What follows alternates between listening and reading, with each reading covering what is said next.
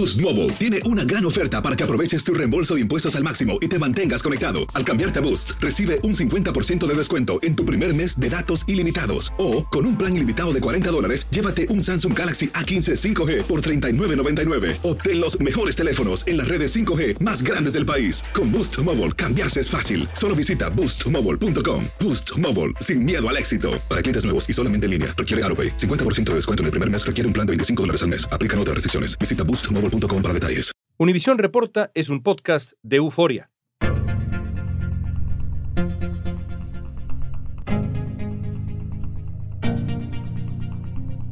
And I want you to know how sad I am to be giving up the best job in the world. But them's the breaks. Tremenda, tremenda tormenta política se vive hoy en el Reino Unido. Una serie de incidentes llevaron al polémico primer ministro del Reino Unido a una caída estrepitosa. Johnson se ha visto envuelto en una crisis política y una serie de escándalos éticos. Después de que más de 50 altos funcionarios de su gobierno renunciaran, Boris Johnson no tuvo escapatoria y el 7 de julio anunció su renuncia al cargo. Para analizar cómo se llegó a esta crisis, hoy vamos a platicar con el diplomático mexicano Julián Ventura, quien fue embajador de México en Reino Unido.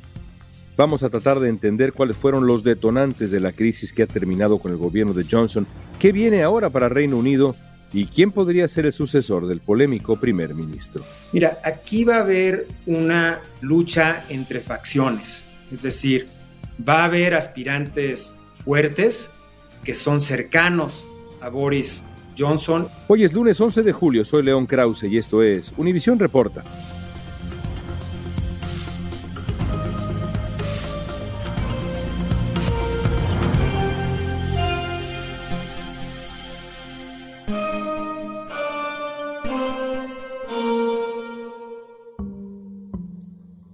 Julián, Boris Johnson había superado muchos escándalos, pero esta vez no pudo más. ¿Por qué cayó Boris Johnson?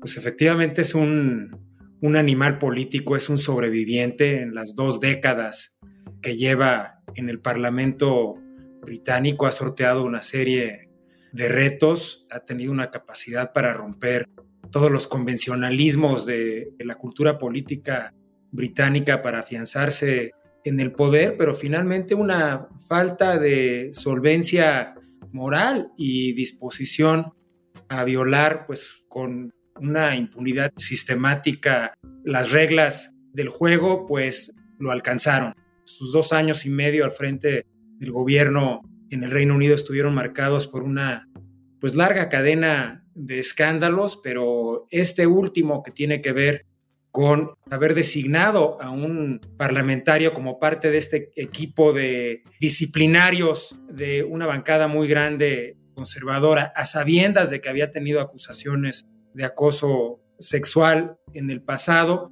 pues fue la gota que derramó el vaso entre sus correligionarios y desató la cadena de renuncias sin precedente desde 1931. León, más de 50 renuncias ministeriales y de otros políticos de alto nivel, pues que sacaron los cuchillos, primero tratando de disuadirlo y luego pues poniendo muy claro que su permanencia era insostenible. Entonces se acabó este capítulo de la tragicomedia, vamos a ver cómo se define la salida de Johnson. Todavía pueden pasar algunas cosas porque hay quienes quieren que renuncie de inmediato y se designe a un primer ministro interino. Eso no necesariamente va a suceder. Decía el Washington Post que al final Johnson cae por su desfachatez, por su desvergüenza. Pues sí, ciertamente, como te decía, rompió todos los convencionalismos de la conducta parlamentaria, un hombre combativo, un hombre bombástico en su estilo retórico, confrontacional, que ha tenido varios vaivenes en la política como alcalde y como parlamentario. Entonces yo creo que finalmente fue su peor enemigo en ese sentido, sus talones de Aquiles de carácter, pues contribuyeron o detonaron su derrota porque no hay que olvidar que en 2019 Boris Johnson logró la victoria parlamentaria más holgada en más de 36 años. Tiene una mayoría de 80 escaños en el Parlamento británico, cómodamente podía haber seguido en el poder sin convocar elecciones generales hasta principios del 2025. La coyuntura global y en el Reino Unido como tal desaconsejaba un proceso electoral o un cambio de liderazgo anticipado, el electorado no necesariamente lo quería, la situación no lo aconsejaba, pero pues Boris derrota a Boris en ese sentido. El primer ministro británico Boris Johnson confirmó en Twitter que sí, tiene coronavirus y aunque ya se asiló, continuará liderando la respuesta del gobierno para contener la propagación del virus en Reino Unido. Al principio de la pandemia, Boris Johnson y su ministro de Salud buscaron ser protagonistas en la lucha contra el COVID. Johnson enfrentó la enfermedad personalmente. Y en terapia intensiva está el primer ministro británico Boris Johnson, quien fue diagnosticado con el COVID-19 desde hace varios días. A pesar de que la salud de Johnson se deterioró gravemente, siguió adelante en su plan para que Reino Unido hiciera frente al virus. A mediados de 2021, sin embargo, el diario The Sun publicó imágenes del ministro de Salud besando a su asesora a pesar del distanciamiento social establecido por el propio ministro. Luego se filtraron imágenes de otros altos funcionarios en fiestas, entre ellos el propio Boris Johnson. Johnson negó su participación, pero al aparecer todavía más evidencia, tuvo que pedir disculpas públicas. A este escándalo se le conoce como Partygate. Decíamos que había superado otros escándalos y la lista es larga. Las fiestas durante la pandemia quizá es el primer capítulo de esta serie de escándalos, ¿no? Sí, ya antes dos ministros de alto perfil habían enfrentado cuestionamientos por haber roto el código de ética ministerial. Él defendió a sus ministros a pesar de que había pruebas de que pues, habían errado en su conducta, pero el Fiesta Gate fue lo que detonó ya pues una mayor atención mediática y del electorado, pues porque era pues una flagrante violación de las reglas de confinamiento que el propio Boris Johnson había puesto en práctica. Entonces, pues se desató ahí toda una serie de revelaciones y de escándalos que llevaron a una investigación donde más de 80 funcionarios fueron sancionados, incluyendo el primer ministro. Sus dos comisarios de supervisión ética, por decirlo de alguna forma, renunciaron en los últimos meses. Entonces, efectivamente, pues fue una cadena sucesiva de irresponsabilidades y de caos en el manejo interno, a pesar de que había recibido pues buenas calificaciones en el sentido de pues sacar al Reino Unido del confinamiento pues de manera anticipada, sin mayores consecuencias, a pesar de un arranque muy muy complicado y accidentado, de haber asumido un gran liderazgo en la estrategia frente a la invasión rusa de Ucrania, pero la forma le ganó al fondo y en la cultura parlamentaria británica eso pesa. En febrero, Boris Johnson nombró al parlamentario Chris Pincher como el segundo al mando de su partido, pero Pincher tenía varias acusaciones por acoso sexual y a principios de este mes la BBC publicó que Johnson lo sabía. Una demoledora pérdida de apoyo partidario ocasionado por su manejo del más reciente escándalo de sexo y acoso dentro de su partido. Este escándalo fue el detonante final de la oleada de renuncias que llevaron a la caída del primer ministro. Las más significativas ocurrieron el martes pasado, cuando los ministros de Economía y de Salud dimitieron con solo 10 minutos de diferencia entre un anuncio y otro, algo prácticamente inédito. El escándalo más reciente involucra a este miembro del Parlamento llamado Chris Pincher, que fue también hombre cercano a Boris Johnson. Es uh, un escándalo de nuevo de esta misma índole, de esta índole moral, de la esfera moral. ¿Qué pasó con Chris Pincher? Chris Pincher ha ocupado diversos cargos en este gobierno, incluso ocupó una de las secretarías, ministerios de Estado en la Cancillería británica cuando yo fui embajador ya había habido acusaciones de que, pues, tomando en exceso, había acosado a algunos hombres que habían levantado quejas ante la Oficina de Escrutinio Parlamentario cuando sucede el último de estos incidentes en el pub donde se reúne la bancada conservadora y se desata el escándalo. Él dijo que no recordaba que el tema había sido mencionado o reportado anteriormente un ex subsecretario de Relaciones Exteriores, Simon McDonald, discrepó. Recordemos que Boris Johnson también fue canciller durante la gestión de Theresa May y él escribió una carta que hizo pública especificando que él había informado directamente al primer ministro sobre la situación. Y toda una serie de miembros del gabinete y de parlamentarios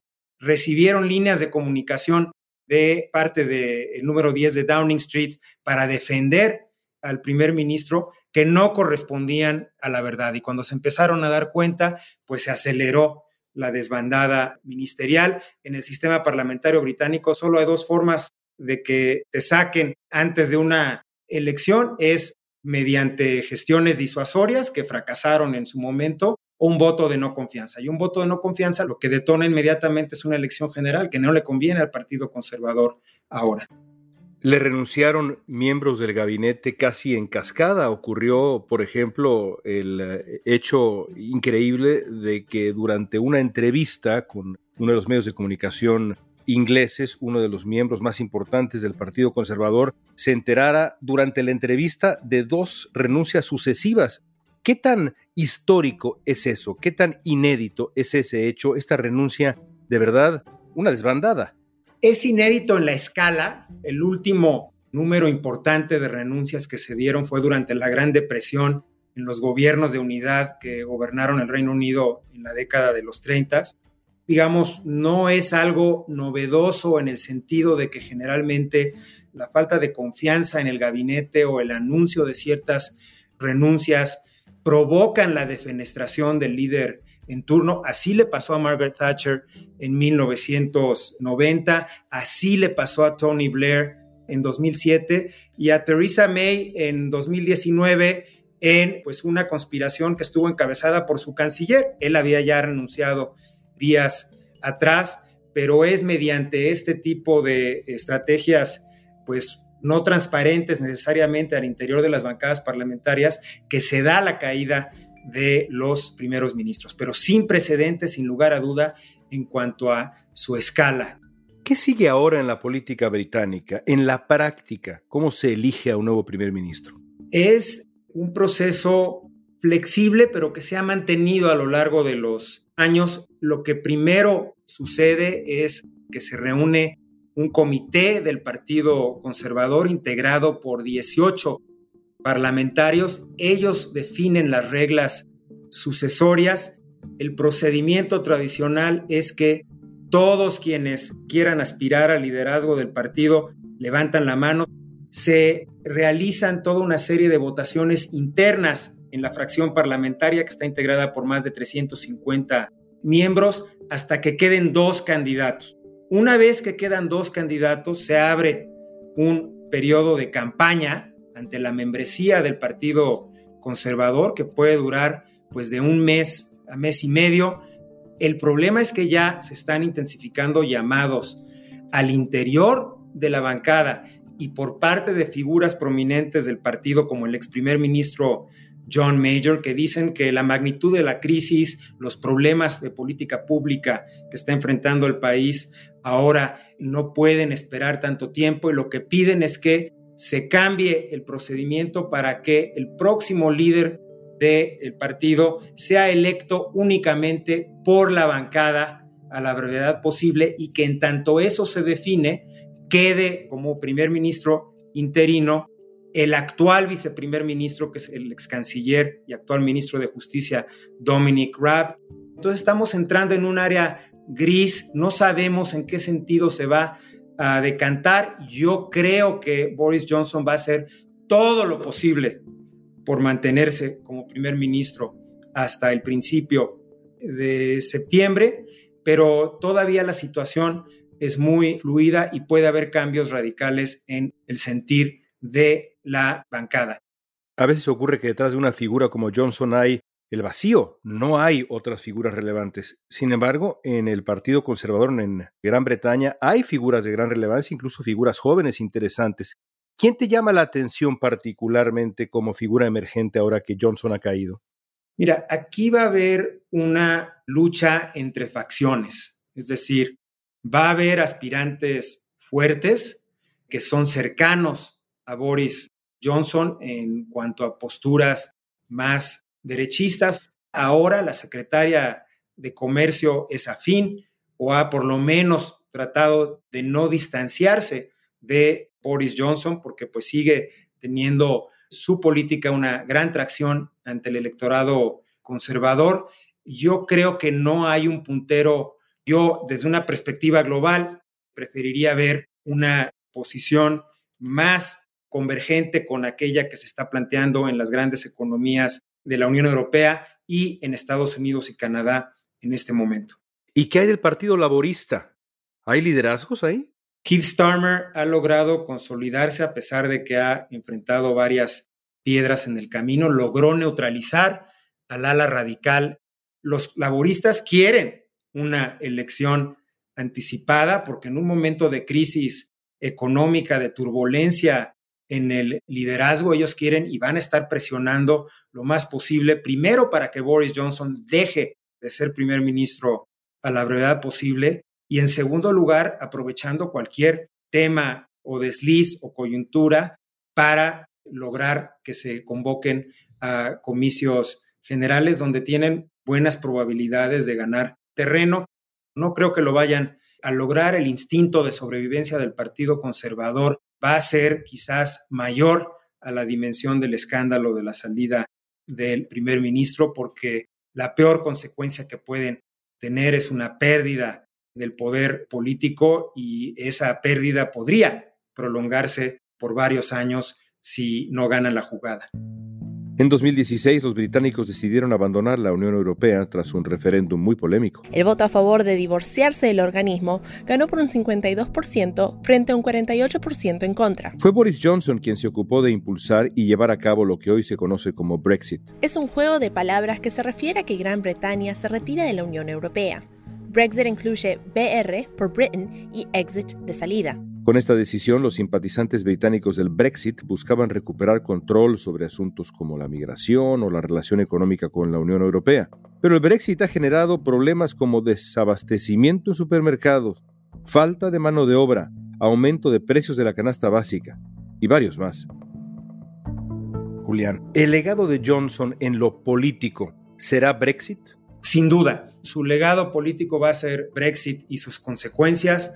Él fue quien le movió el tapete, por decirlo de alguna forma, a su jefe, al entonces primer ministro David Cameron, que convocó el referéndum, encabezó la campaña con tintes nacionalistas muy pronunciados sobre las ventajas de la salida de la Unión Europea, hizo toda una serie de promesas, pues que en la práctica eran muy difíciles o imposibles de cumplir. Boris Johnson, un hombre joven, tiene 58 años, es primer ministro de los 55, pues va a ser en ese sentido el principal legado que tendrá a partir de esta gestión tan accidentada y que prometía darle un gobierno viable al Reino Unido después de las convulsiones del Brexit, pero pues como ya vimos, las debilidades internas, las debilidades de carácter, pues ganaron la partida.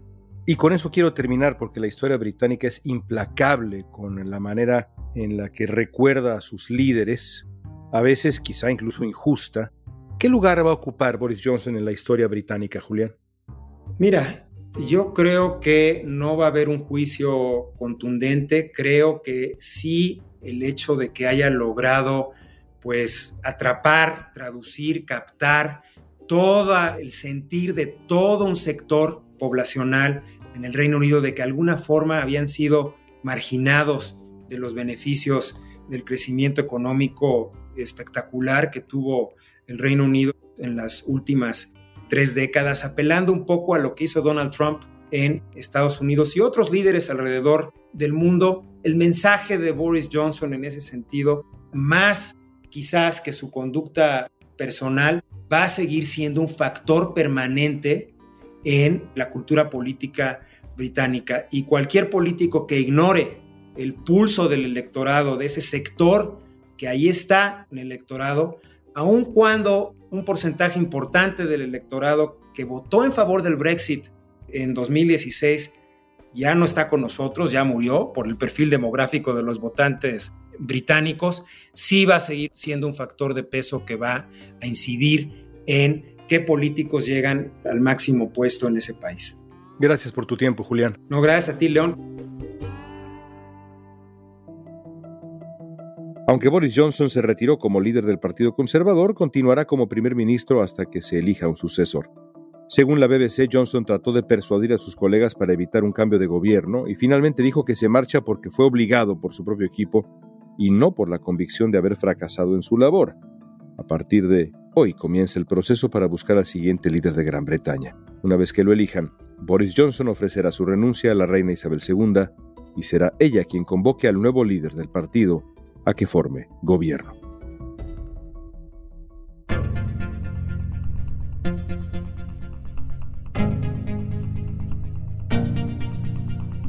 Esta pregunta es para ti. ¿Qué opinión te merece una figura como Boris Johnson? Usa la etiqueta Univision Reporta en redes sociales y danos tu opinión en Facebook, Instagram, Twitter o TikTok. Si te gustó este episodio, síguenos y compártelo con otros. En la producción ejecutiva, Olivia Liendo. Producción general, Isaac Martínez. Producción de contenidos, Mili Supan. Asistencia de producción, Isabela Vítola y Débora Montaner. Música original de Carlos Jorge García, Luis Daniel González y Jorge González. Soy León Krause. Gracias por escuchar Univisión Reporta.